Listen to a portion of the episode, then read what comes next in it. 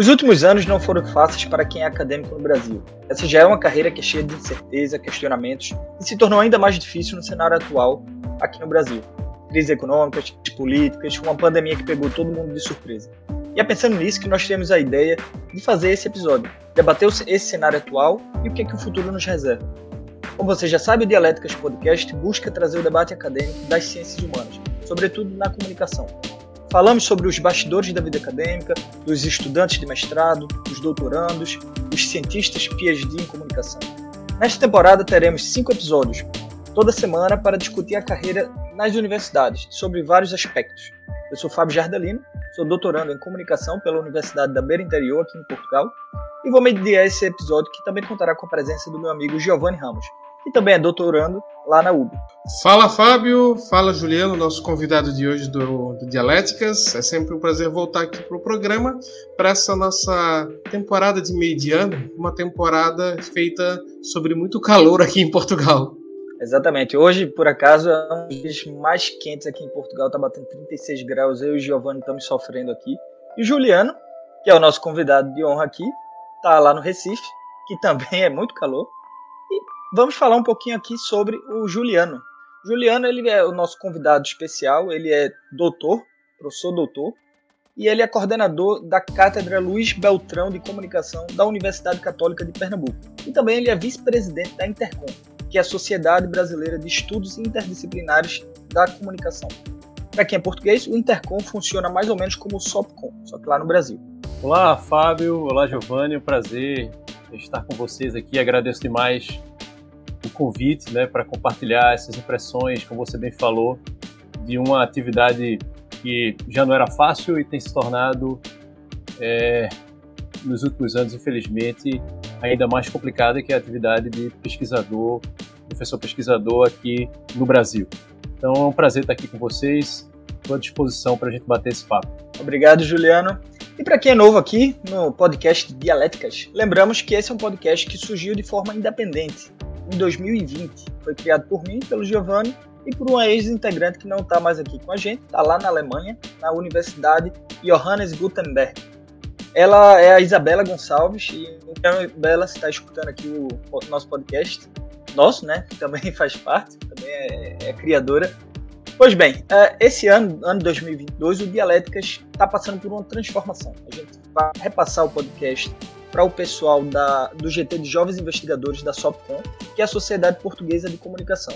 Mas aos poucos, eu e o ainda vamos continuar aqui, vamos continuar recebendo novos uh, integrantes até esse período de transição ser completo, tá bem? Uh, vamos agora então para a nossa tese, começando pelo Juliano. Tem aí para explicar o que é que ele pensa sobre esse futuro da academia no Brasil.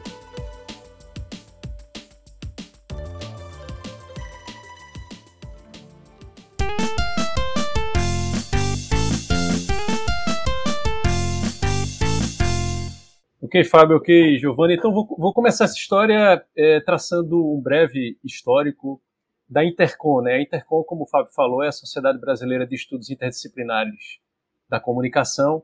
Seria o equivalente ao que em Portugal é, é a SOPCOM. A Intercom, a gente pode dizer, a gente, eu brinco dizendo que a gente tem a ousadia de dizer que a Intercom, na verdade, nasceu aqui no Recife, na Universidade Católica de Pernambuco, isso porque aqui no início da década de 60, o professor Luiz Beltrão, pioneiro na pesquisa em comunicação aqui no Brasil, fundou o INSIFORM, que é o Instituto de Ciências da Informação. Foi o primeiro instituto de pesquisa em comunicação do Brasil. O INSIFORM, ele, na sequência, deu origem à primeira revista científica em comunicação do Brasil, que é a Comunicações e Problemas, e esses, é, essas duas iniciativas acabaram sendo, a gente pode dizer, sem medo de errar, acabaram sendo o embrião da criação da Intercom. Por quê? Porque um dos principais é, pupilos do professor Luiz Beltrão foi o professor José Marques de Mello, um alagoano que acabou se fixando aqui em Pernambuco e que foi aluno de jornalismo aqui da Universidade Católica de Pernambuco e que iniciou o seu trabalho como pesquisador pelas mãos do professor Luiz Beltrão no início dos anos 60 aqui na Universidade Católica de Pernambuco. Depois o professor Zé Marques de Mello, ele muda-se para São Paulo e em São Paulo ele é, se torna um dos fundadores da Escola de Comunicação e Artes AECA da Universidade de São Paulo E lá em São Paulo, na década de 70, ao lado de outros pesquisadores da área da comunicação, ele funda a Intercom. A Intercom é, acaba se consolidando como a principal associação de pesquisadores em comunicação do Brasil e, é, com o passar do tempo, da América Latina. O professor Zé Marques de Mello acaba inspirando a criação de associações semelhantes né, em países vizinhos do continente. E a Intercom chega nesse, nesse ano de 2022 ao seu congresso de número 45. Então, há 45 anos, a Intercom realiza anualmente o seu congresso nacional e também os congressos regionais. Então, temos os é, cinco congressos regionais e o Congresso Nacional todo ano. Então, são, é, como o próprio nome da Intercom diz, né, é, é uma, uma sociedade de estudos interdisciplinares da comunicação. Então, a Intercom oferece a possibilidade de interfaces né, entre a comunicação e outros campos do conhecimento. Então, é, são mais de 30 grupos de pesquisa, né, grupos de investigação, que acabam compondo a Intercom. O cenário é, da, da, pesquisa e comunicação, né, dando um panorama geral introdutório aqui, é, não é um cenário favorável. Né? Na verdade, comparativamente com outros campos do conhecimento, com as ciências exatas, as ciências da natureza, as ciências sociais e as, as humanidades, que é como é, se divide a área aqui no Brasil, é, historicamente são pouco é, privilegiadas, né? Elas são pouco, é, no, no, comparativo com as outras áreas, acabam recebendo menos recurso. E isso acaba se refletindo em um déficit de financiamento para pesquisadores, grupos de pesquisa, universidades, bolsas nas universidades. No, na história recente do país, houve um processo é, de, de, se buscar equalizar um pouco essa diferença, também equalizar as diferenças regionais, porque há também um histórico de concentração de recursos para pesquisa em ciência, tecnologia e inovação é, ali nos grandes centros urbanos, né, como a gente chama aqui é, no sul-sudeste, mais especificamente na região sudeste, onde, onde está localizado o estado de São Paulo. Então, houve na história recente do país um processo de descentralização, de distribuição de maneira mais equilibrada desses recursos nas regiões. E aí, então, a região onde eu, é, onde eu me localizo, a região Nordeste, também passou a ser alvo é, de mais investimento. Mas o que acontece na história mais recente, né, sobretudo no governo Dilma e depois, é, principalmente no governo Temer, e mais especificamente nesse contexto em que estamos inseridos agora do governo Bolsonaro, é um processo de precarização, de desinvestimento é, e, e, de sucateamento dessas, dessas políticas né, que foram instituídas na história recente do país de investimento em ciência, tecnologia e inovação. Então, é, a situação atual é muito desfavorável do ponto de vista de financiamento de pesquisa, é, de grupos de pesquisa e de universidades, e também muito desfavorável é, em relação à postura de determinadas instituições, e especificamente do governo federal, em relação à, à, universidade em si, à academia, à produção do conhecimento científico. O que se observa é uma postura muito hostil em relação à universidade por parte do atual governo, né, uma postura, em alguns casos, de perseguição a determinados pesquisadores é, e, de, de, hostilidade mesmo, né, e que coloca em risco é, a, a, a, liberdade de cátedra, por exemplo, né, esse tem sido um dos assuntos muito discutidos, um dos assuntos muito discutidos, sobretudo no âmbito da comunicação, com discussões capitaneadas pela Socicom, que é a federação né, da qual também faço parte enquanto diretor, que reúne entidades da área da comunicação aqui no Brasil, a Socicom, tem levantado esse debate, né, essa preocupação em relação às ameaças à liberdade de cátedra. Então, o que a gente vive atualmente no Brasil é um momento de precarização da pesquisa científica é, por parte é, de, um, de um governo com postura negacionista e hostil em relação à produção do conhecimento científico.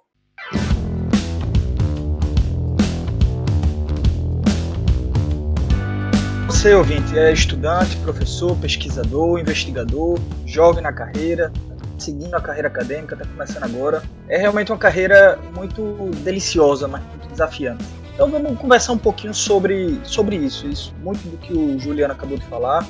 Vamos conversar um pouquinho sobre, sobre isso, principalmente falando sobre esses incentivos de quem escolhe a vida acadêmica. Vou começar primeiro aqui com o Giovanni Ramos, que é um estudante que vive aqui de bolsa em Portugal. Então, Giovanni, sobre a tua experiência aqui em Portugal, primeiro, e também fazer, traçando um paralelo aí do que tu sabe do que acontece hoje no Brasil, esses incentivos. Olha, Fábio, como eu já tinha falado no outro episódio, eu acho que a principal diferença de Brasil e Portugal hoje nessa questão dos incentivos está no valor da bolsa, porque o valor da bolsa em Portugal ela é possível de você viver. Você não é um salário que você vai ficar rico, mas você consegue pagar as contas, ter uma vida tranquila e se dedicar exclusivamente não apenas à sua tese, mas às atividades acadêmicas. E é diferente, por exemplo, do Brasil, que a gente sabe que uma bolsa de R$ 2.500 para quem mora em São Paulo, isso é impossível. Então o governo parece que está, e não estou só falando do atual governo, tá? Isso é do governo em geral mas quando o governo oferece uma bolsa de R$ 2.500 para uma pessoa morar em São Paulo, é óbvio que ela não vai ficar em dedicação exclusiva. É óbvio que ela vai ter que buscar outras fontes de receita para sobreviver, para pagar as contas.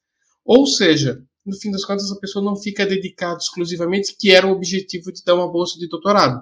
Eu acho que esse é um ponto principal. O outro ponto, Fábio, uma coisa que é até interessante para quem está no Brasil, quem está em Portugal ouvir, que são muito diferentes, é a questão do mestrado porque por causa do Acordo de Bolonha, os mestrados na Europa se tornaram quase uma extensão da graduação, né, que aqui eles chamam de licenciatura. Ou seja, a carreira acadêmica começa para a maioria das pessoas quando vai entrar no doutorado. Enquanto no Brasil, as pessoas, claro, tem gente que já começa na licenciatura, na graduação, aqui também, mas a, oficialmente no Brasil é a partir do mestrado. Então, tu vê, às vezes, tem essa questão diferente. No Brasil, tu vê a coisa começar mais cedo. Tu acabou a faculdade, acabou a faculdade, ou tu vai para o mercado, faz uma pós dessas voltadas ao mercado de trabalho, ou você entra no mundo acadêmico já pelo mestrado. Aqui é somente a partir do doutorado. Seria isso. Juliana, tu tem mais aí, muito mais experiência do que a gente. O que é que tu pode falar um pouquinho sobre esses incentivos, esse começo de vida acadêmica aí no Brasil? De fato, aqui, o, o que eu acho que a gente pode dizer é que não há maior incentivo né, a, a vida acadêmica. É, é, e aí eu, eu arriscaria dizer que isso está muito associada, está muito associado a uma espécie de ausência de uma cultura que privilegie ou que valorize o, o investimento no conhecimento. Isso vai se refletir não somente nas relações interpessoais né, entre indivíduos, quando eventualmente na nossa própria casa é, talvez a pessoa nunca tenha ouvido falar ou nunca os pais tenham conversado sobre essa possibilidade né, de investir na formação continuada e assim se transformar num professor pesquisador, num pesquisador é, né, habilitado em métodos e técnicas é, científicas e que esteja no mercado de trabalho fora da universidade ou na própria universidade. Né? Tem muitos cursos de graduação que têm uma, uma ênfase aos aspectos técnicos sem um, um, uma preocupação devida com a reflexão crítica sobre o fazer, né?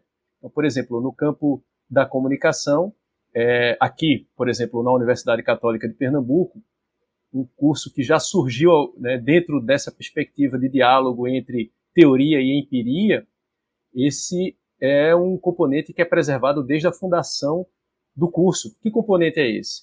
É habilitar os estudantes no que diz respeito às, é, aos métodos e técnicas voltados para o fazer jornalístico, sem abrir mão da reflexão crítica sobre o fazer jornalístico.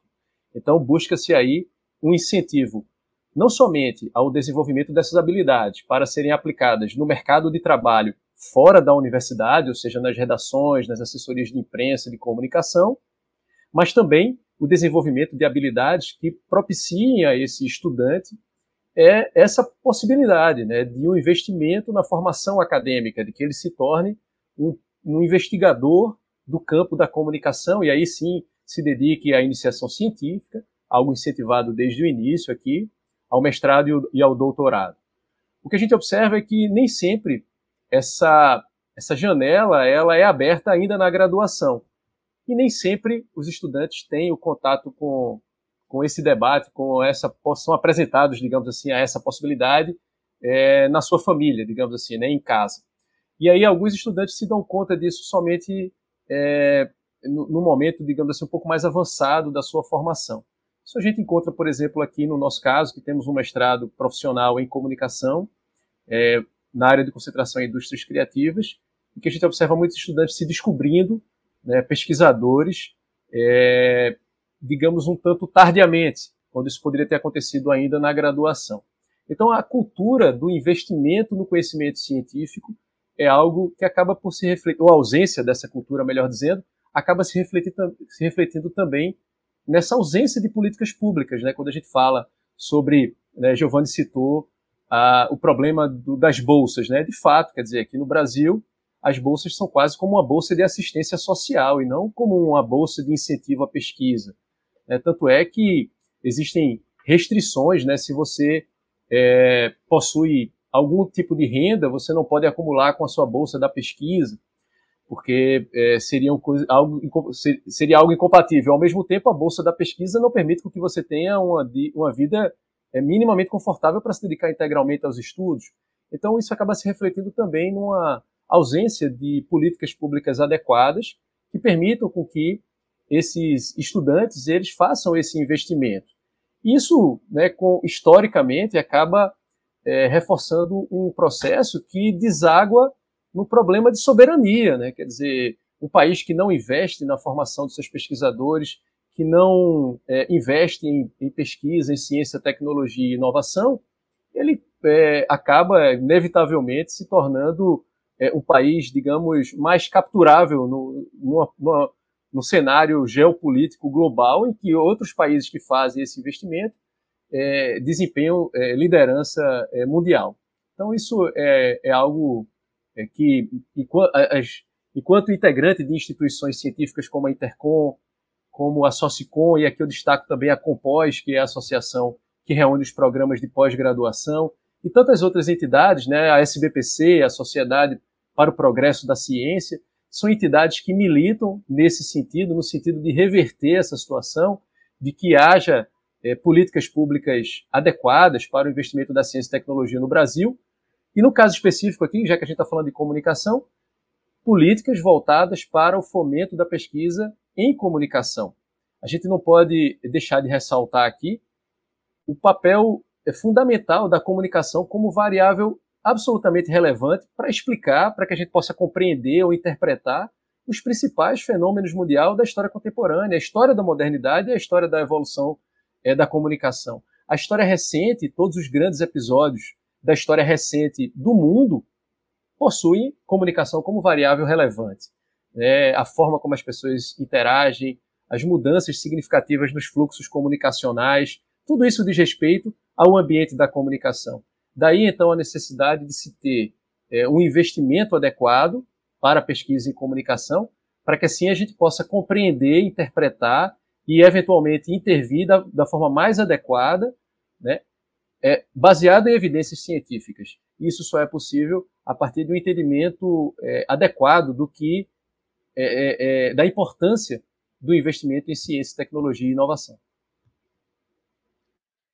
Eu acho interessante isso que vocês dois falaram e eu queria fazer também aqui uma outra pergunta aqui em cima disso. Uh, a gente foi bem claro aqui que tanto o Gil quanto o Juliano falaram que a, a, pronto, a vida acadêmica no Brasil está muito precarizada, certo?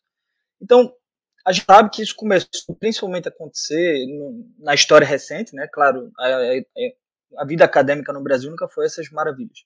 Mas isso começou a ser mais acentuado, acredito, não sei se vocês concordam comigo, depois do segundo governo Dilma, aí por volta de 2014, né? Naquele começo ali, começou a haver vários cortes, CAPES começou a cortar várias, várias bolsas, começou, acabou o Ciência, o Ciência Sem Fronteiras. Então, foi um, uma série de acontecimentos que o Brasil chegou onde está hoje. Então, eu queria que vocês comentassem um pouquinho sobre isso. E principalmente, a gente sabe que 2022 é um ano de eleição. A gente está vindo aí uma, uma nova eleição, uma eleição extremamente acirrada. Bolsonaro de um lado está na reeleição, Lula de um lado tentando voltar a ser o presidente. Então, voltando aqui para Juliano. Juliano, o que é que tu acha sobre isso? Uh, esse cenário ambos os cenários, o que é que vai acontecer na, no teu ponto de vista? Se Bolsonaro for reeleito ou se Lula for eleito? A eleição, uma, uma possível reeleição de Bolsonaro é um desastre para a academia.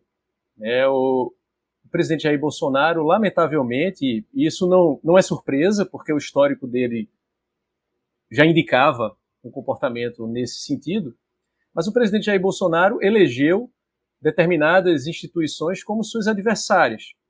E a universidade é uma adversária eleita pelo presidente Jair Bolsonaro é, desde o início da sua trajetória política. E isso, no, no, na sua trajetória enquanto presidente da República, se tornou ainda mais evidente.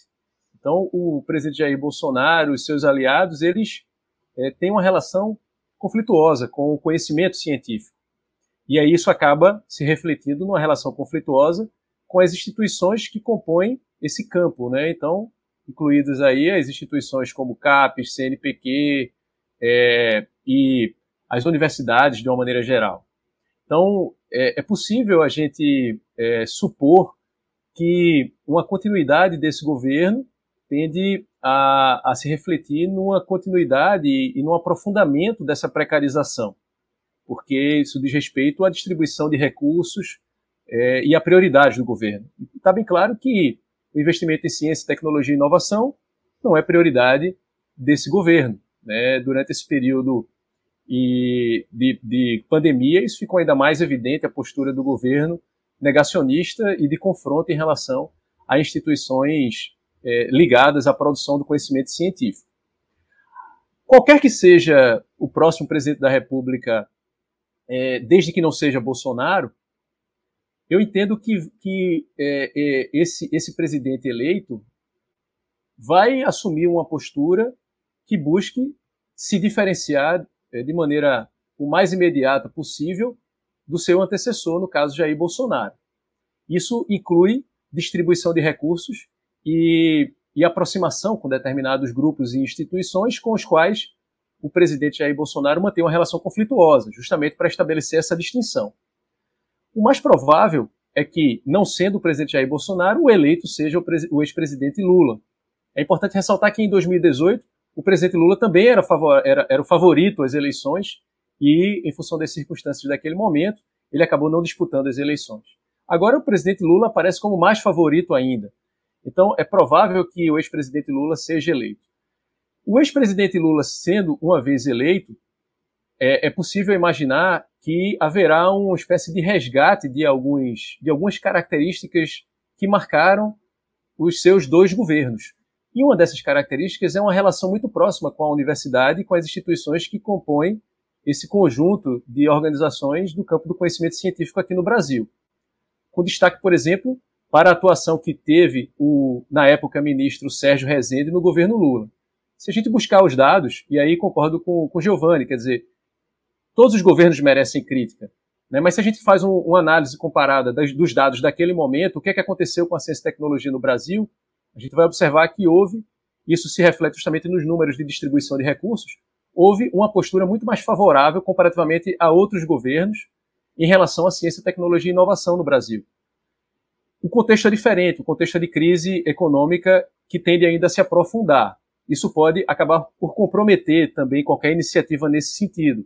Também é importante não alimentar qualquer expectativa de que a mudança será uma mudança absolutamente radical e imediata mas que haverá uma aproximação, um diálogo e uma predisposição a uma distribuição de recursos mais adequada para a área de ciência e tecnologia.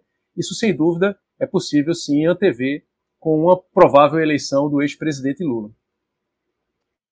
Gil, mesma pergunta. O que é que tu acha sobre essa, essa possível cenário? Bolsonaro reeleito, Lula eleito? Olha, Fábio, eu nem vou falar muito sobre essa questão da política brasileira diretamente, Vou contar uma história mais engraçada. Na época da pandemia, tinha muitos analistas políticos acreditando que, assim como em 2018 a farda do, do exército ou da polícia militar dava votos, em 2002 o jaleco seria o que daria voto, ou seja, quem viria da área da saúde teria uma chance maior de ser eleito, porque estaria mexendo com o assunto que foi mexeu com a vida de todo mundo mas não é o que a gente está vendo isso hoje. O pessoal talvez errou. Vamos ver nas urnas em outubro, né? mas a impressão é que não vai ser os médicos que vão estar sendo eleitos deputados. Por que, que eu estou falando isso? Porque eu acho que seria interessante nós termos uma espécie de, nem que fosse uma mini, mas uma mini bancada da ciência no Congresso. A gente precisava de deputados que fossem lá para defender, pode defender outras causas também, mas que tivessem um compromisso com as universidades, com a CAPES, com o CNPq, com a, com a ideia e com a filosofia de valorizar e investir em ciência e tecnologia. Eu pergunto para ti, quem são os políticos hoje no Brasil que colocam isso como bandeira? Porque não tem. Todos eles falam que é importante, mas ter isso como uma das bandeiras principais não tem. Por que, que não tem? Porque não está dando voto. E aí eu penso assim, se nem os médicos conseguiram se beneficiar em 2020 com a questão da pandemia para se tornar ter o holofote, né, o profissional da saúde na política, mostra de que a campanha do atual presidente, do Jair Bolsonaro, contra a ciência, ela foi tão forte, mas tão forte, mas tão forte, que ela não apenas desinvestiu e sucateou as instituições de pesquisa no Brasil, mas também criou um certo sentimento anti-ciência e de desprezo pela ciência na sociedade. Então, Lula Bolsonaro na ciência, não, não, não vale a pena nem perder muito tempo para discutir isso. É óbvio que qualquer coisa vai ser melhor que o Bolsonaro quando se fala em ciência e tecnologia. E nós não temos, nós não estamos numa eleição de três, quatro candidaturas viáveis, ou há duas candidaturas viáveis para outubro. Por isso que eu quase eu acredito que quase todo mundo que está na ciência vai já tem um lado escolhido nessas eleições. Eu não espero muita muita coisa do que eu vejo como. Volto. Eu não espero o ideal do próximo governo na questão de investimento em ciência e tecnologia. Vai ficar ainda muito aquém do que a gente deseja, mas com certeza vai ser melhor com, com o clima de terror e idade média que a gente vive hoje no Brasil. Ô, Fábio, eu queria só fazer um adendo aí ao que o Giovanni falou, se você me permitir. Claro. E, e, e, divulgar uma iniciativa que me parece interessante no, no sentido do que Giovanni ressaltou.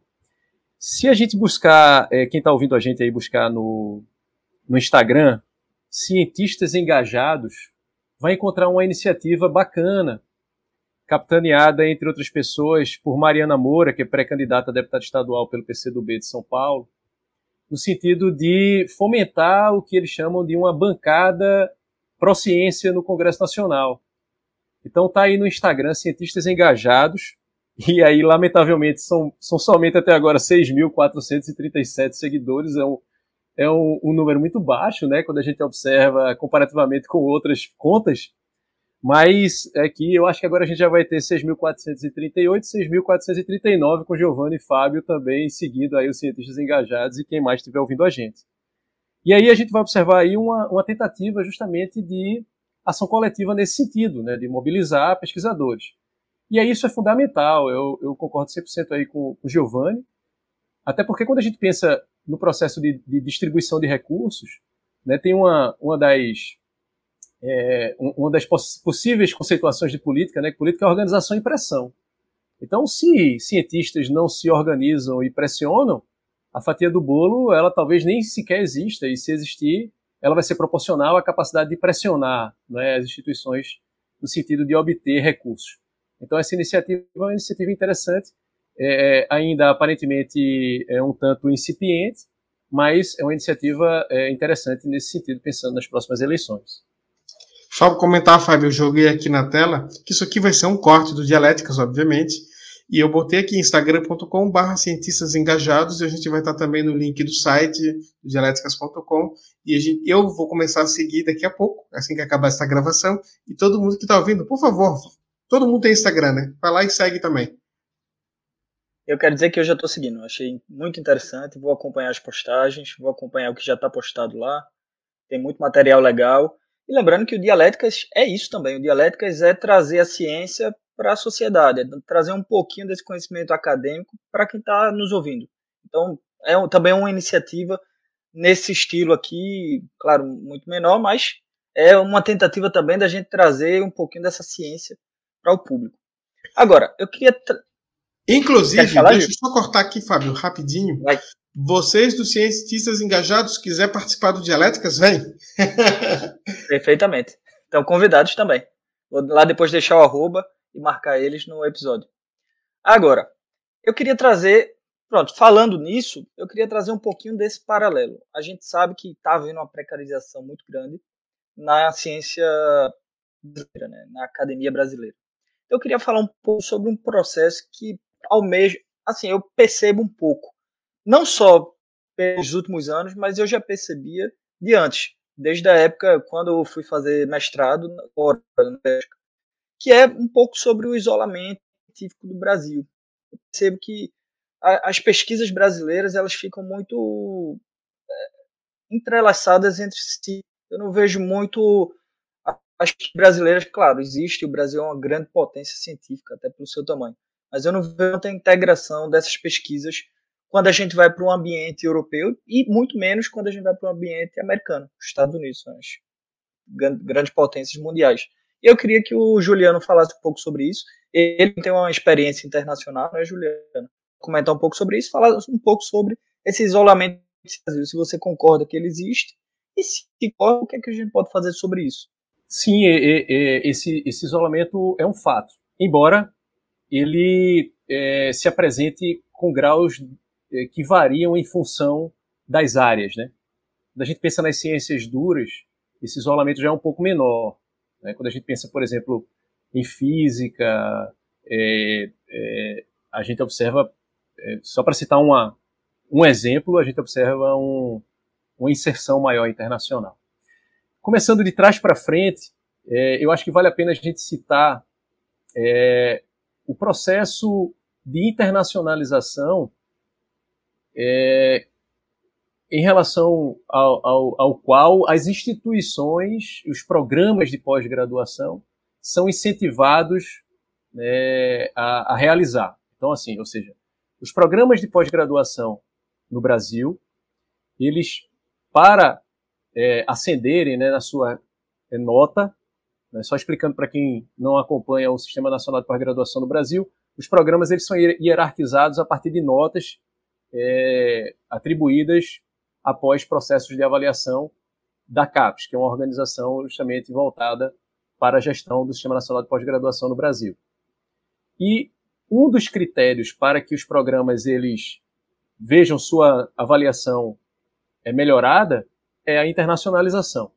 Então, isso faz parte, né, é, é, algo que tem sido cada vez mais valorizado nos processos de avaliação, que é o quesito internacionalização, que acaba depois é, desaguando nisso a que Fábio se, se referiu, que é uma inserção maior do, desses pesquisadores, dos grupos de pesquisa no ambiente internacional. Então, isso é algo que é, tende esse isolamento tende a, a se reduzir no tempo.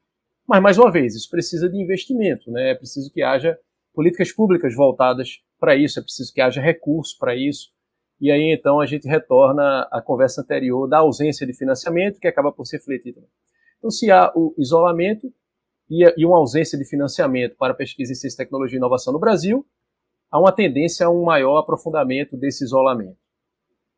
Por outro lado, a internacionalização é um imperativo. As instituições precisam se internacionalizar. Isso não diz respeito somente à mobilidade de professores e alunos, mas a projetos, por exemplo, em rede, né? projetos de pesquisa em rede. E, e, e isso também só é possível quando, quando há recursos para isso. Isso é um ponto. Um outro ponto importante é a barreira linguística, né? quer dizer, o fato de de ainda se falar e de se, se produzir muito pouco em inglês na academia brasileira, isso acaba é, se refletindo também nesse isolamento é, linguístico. Então, isso é um fato também. E há é, também, isso vai variar de departamento para departamento. Tem departamentos em que o, o inglês ele é algo dado. Então, eu vou citar para vocês a área da ciência política, por exemplo, já que eu transito ali na interface entre ciência política e comunicação. Na ciência política, há uma ênfase muito maior a, a leitura e a produção em, em inglês do que, por exemplo, na área da comunicação.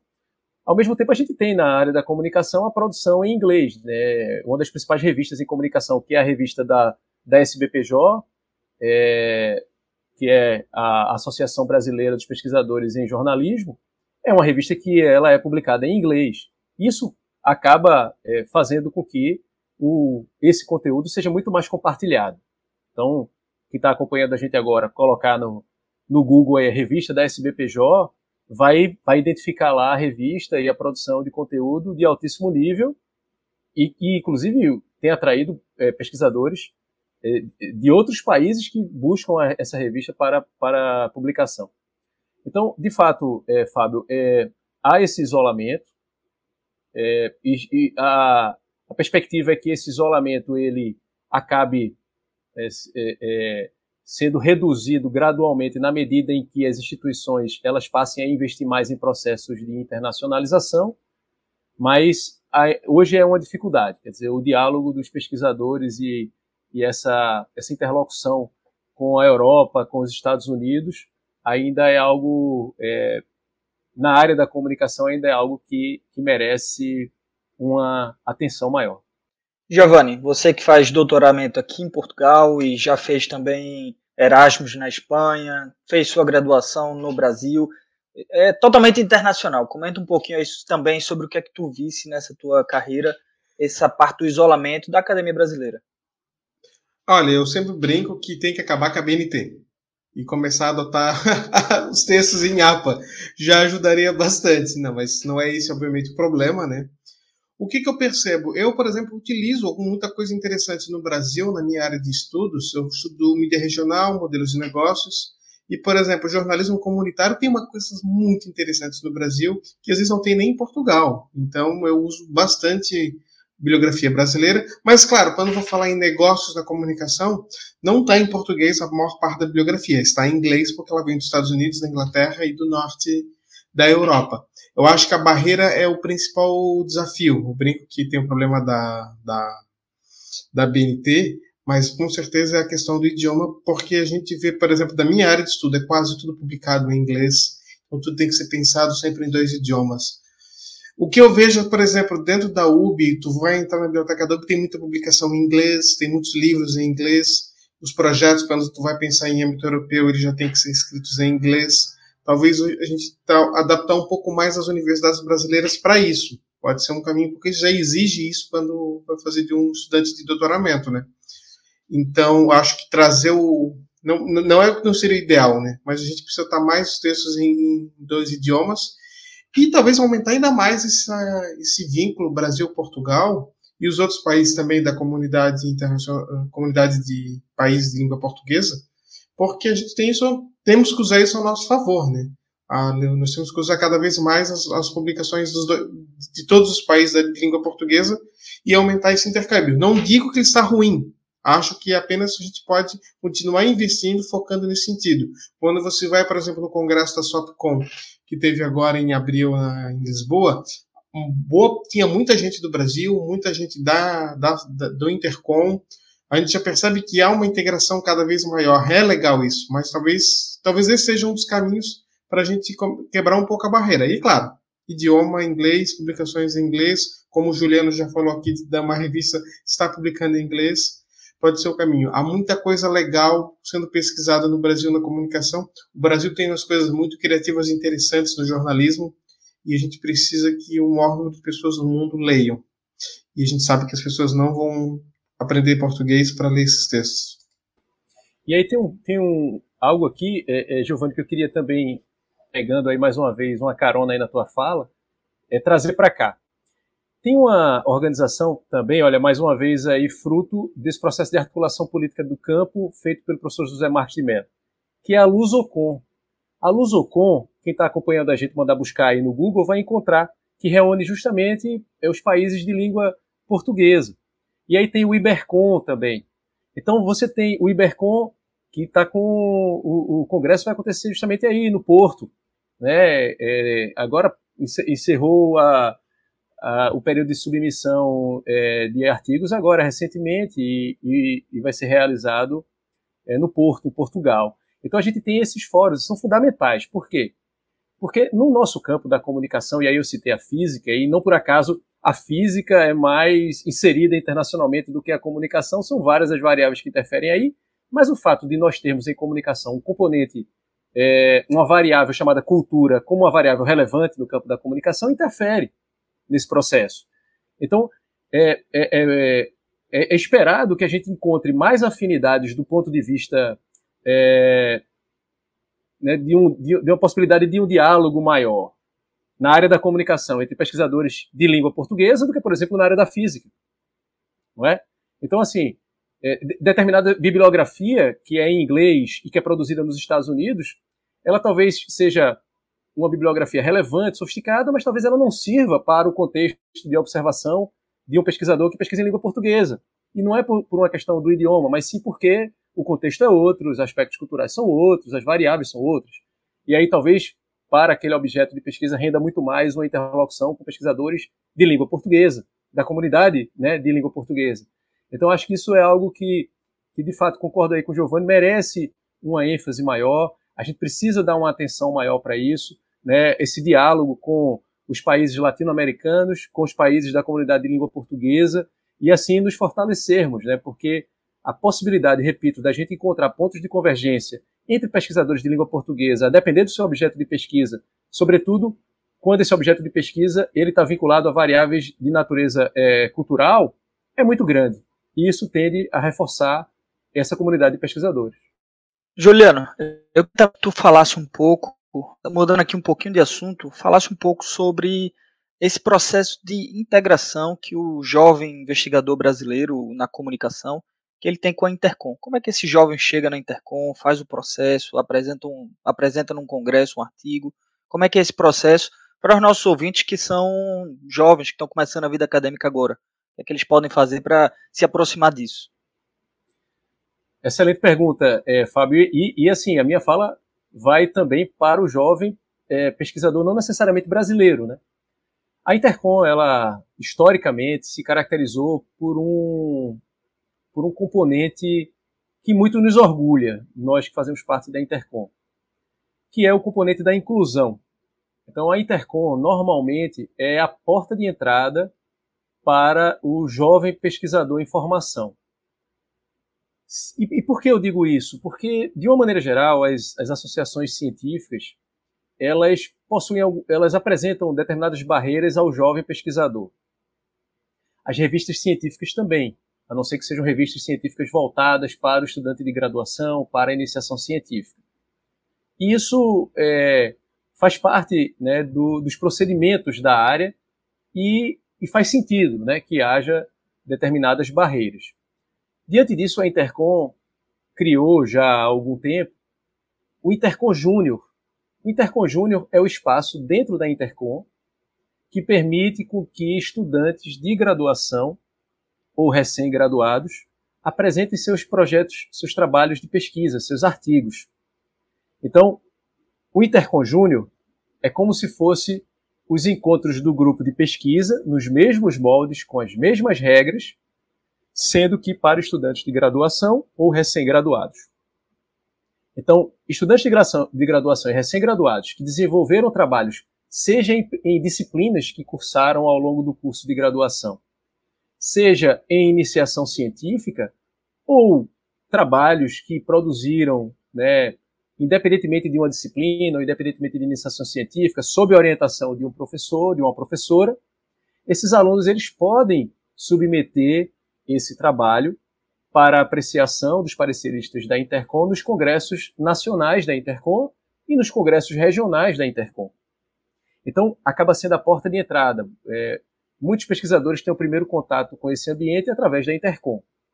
Então, esse, essa porta está aberta. Além disso, a Intercom possui uma revista voltada para iniciação científica. Então, é, quem está acompanhando a gente, mais uma vez, se mandar buscar aí no seu navegador Revista Intercom Iniciação Científica, vai encontrar a Iniciacom, que é a revista de iniciação científica da Intercom. Então é um outro ambiente, e aí para artigos científicos, né, no caso dos congressos, os artigos são publicados nos anais do congresso. Então o estudante de graduação, recém-graduado, já tem aí é, registrada a, publicação de um trabalho. No caso da, da Iniciacom, é uma revista científica que publica esse trabalho. Então, a Intercom tem as portas abertas para o estudante de graduação que está dando aí os seus primeiros passos é, na, na academia, é, Fábio. Obrigado, Juliano, pela explicação, foi ótima. Gil, tu queres comentar alguma coisa sobre também o SOPCOM, do lado daqui, Portugal?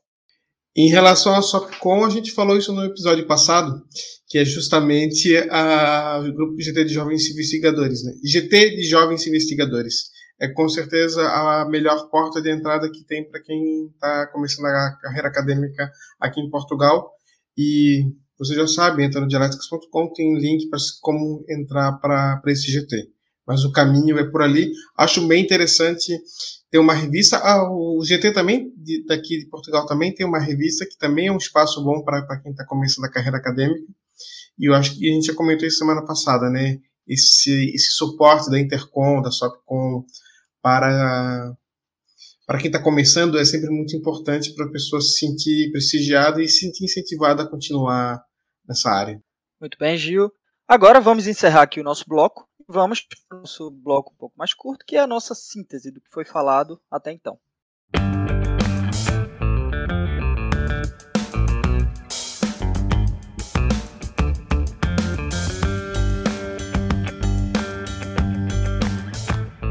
Acho que essa conversa toda deixou claro que a ciência brasileira está passando por uma, uma necessidade. Né? A gente tem aí um governo que é realmente uh, complicado, não é um governo negacionista, é um governo que, como o Juliano falou bem, utiliza alguns inimigos para poder se fortalecer, para poder fazer o nós contra eles, para poder usar daquela política de bipolarização uh, e, e, se acender, porque eles colocam como a única opção, né? Esse é o governo Bolsonaro.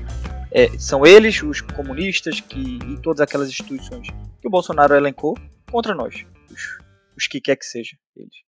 Então a academia ela virou uma instituição que é inimiga do governo. Então, claro, eu acho que hoje esses últimos quatro anos, né, três anos e alguma coisa, foram extremamente prejudiciais e a gente não sabe em quanto tempo, independentemente quem for, for eleito nessa eleição de 2022, a gente não sabe em quanto tempo a academia vai conseguir se reerguer. Mesmo o Lula entre, o Ciro Gomes, ou quem quer que seja eleito, que não seja o Bolsonaro, eu acredito que por mais alguns anos a academia brasileira vai sofrer e, e esse estado de precarização vai continuar. Espero que não muito. E aí, para minha dica de livro, eu vou trazer aqui um livro que é O Fim do Homem Soviético. Foi um best-seller da Svetlana Aleshevik. É bem interessante o livro. Ele fala um pouco sobre aquela reflexão do fim da União Soviética, passando para a Rússia capitalista, né? a União Soviética sendo um, Estado extremamente opressor, mas extremamente nacionalista, que buscava toda essa, essa loucura nacionalista e, e opressora e ditatorial, para um, um Estado extremamente capitalista, extremamente trágico, extremamente é, como a gente vê hoje, né, o cenário hoje, a gente vê a Rússia numa guerra com a Ucrânia e pressões internacionais, pronto. Então, estou trazendo esse livro, acho que é muito interessante para o ouvinte dar uma olhada e entender um pouquinho mais como é que a gente chegou aqui. Gil. Bom, Fábio, minha síntese eu vou falar sobre uma coisa que a gente comentou antes, eu e o Juliano, a respeito da integração. Eu acho que é muito importante que a pesquisa brasileira se integre cada vez mais com a América Latina, como disse o Juliano, e também com Portugal, com os outros países de língua portuguesa, porque a gente tem muita coisa interessante na comunicação, e eu falo muita coisa Brasil, Portugal. Eu vou dizer, confesso que sou um pouco ignorante, conheço muito pouco da investigação na África, por exemplo, dos países lusófonos da África, mas a gente veja umas coisas bem interessantes, principalmente na minha área, que é né, de negócios, novos projetos inovação no jornalismo na América Latina, México, Uruguai, Equador, com o projeto Sembra Mídia, é umas coisas muito interessantes. Eu acho que quanto mais a gente conseguir integrar esses países na pesquisa, vai ser melhor para todo mundo. E eu vou dizer aqui para vocês que eu estou com muita vontade de participar de um congresso da Intercom alguma outra instituição brasileira, mas um congresso científico no Brasil. Não vai ser esse ano que eu vou para o Brasil de novo, mas a próxima vez que eu for, eu pretendo já juntar para poder participar. Até porque eu comecei minha carreira acadêmica aqui em Portugal e estou doido para ter um pouquinho da ter essa esse feedback, essa troca com o pessoal do Brasil. A minha dica então vai ser uma publicação acadêmica que também é um, um alto jabá aqui do Dialéticas, que é o livro feito pelo pessoal da Universidade Federal de Santa Catarina, Jornalismo Local a Serviço dos Públicos, que é o resultado do projeto GPS-JOR, feito pelo Programa de Pós-Graduação em Jornalismo da, da UFSC, na cidade de Joinville. Quem quiser saber um pouquinho mais sobre, no site vai estar a dica do onde está o livro para baixar, mas também tem dois episódios que a gente fez com os professores da UFSC, Rogério Cristofoletti, o Samuel Lima e o Jacques Mick, sobre esse projeto. Então, essa é a minha dica. Joia, a minha dica, é, diante desse contexto, eu vou trazer um sopro aqui de esperança. É, na verdade, são duas dicas, uma que a gente havia pensado aqui e outra que me ocorreu agora. É, o sopro, o, o, então são dois sopros de esperança, né? Uma é uma que a gente já falou aqui ao longo da nossa conversa, que é, é a iniciativa Cientistas Engajados. Então, quem está acompanhando a gente que, que tiver interesse na iniciativa, manda buscar aí no Instagram que vai encontrar cientistas engajados e aí vai poder se informar sobre uma série de, de atividades nesse sentido, né? De, de exercer pressão é, e mobilização para que seja eleita uma bancada é, voltada nessas próximas eleições é, para a área de ciência, tecnologia e inovação. E a outra dica é a Rede Nacional de Combate à Desinformação. O site é rncd.org.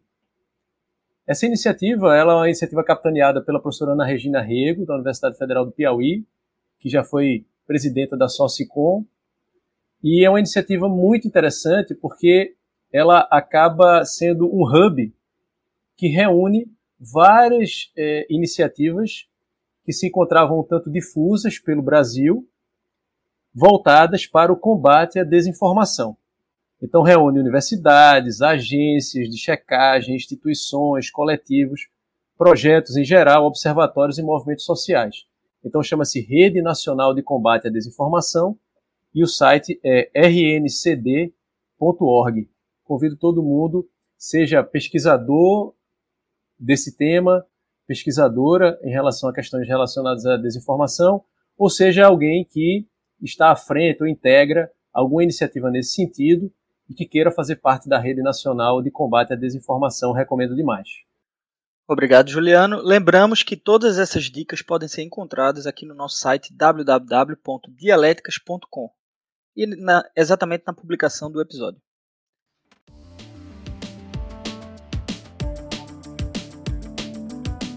Esse episódio vai chegando ao fim. Juliano, agradeço muito a sua participação e seja muito bem-vindo aqui ao, à família Dialéticas. Eu que agradeço, Fábio, agradeço a você, a Giovanni, pela, pela acolhida e contem sempre conosco aqui da, da Intercom, da Socicom, da Universidade Católica de Pernambuco, Cátedra Luiz Beltrão de Comunicação. Estamos, estamos sempre à disposição para colaborar com o Dialéticas e, e para o que vocês acharem que nós, o que nós podemos né, colaborar e contribuir. Estamos à disposição. Um abraço a todo mundo. Gil? Olha, Fábio, foi muito legal esse episódio. É bom ter essa conversa com, com as universidades brasileiras. A gente começou assim até, né?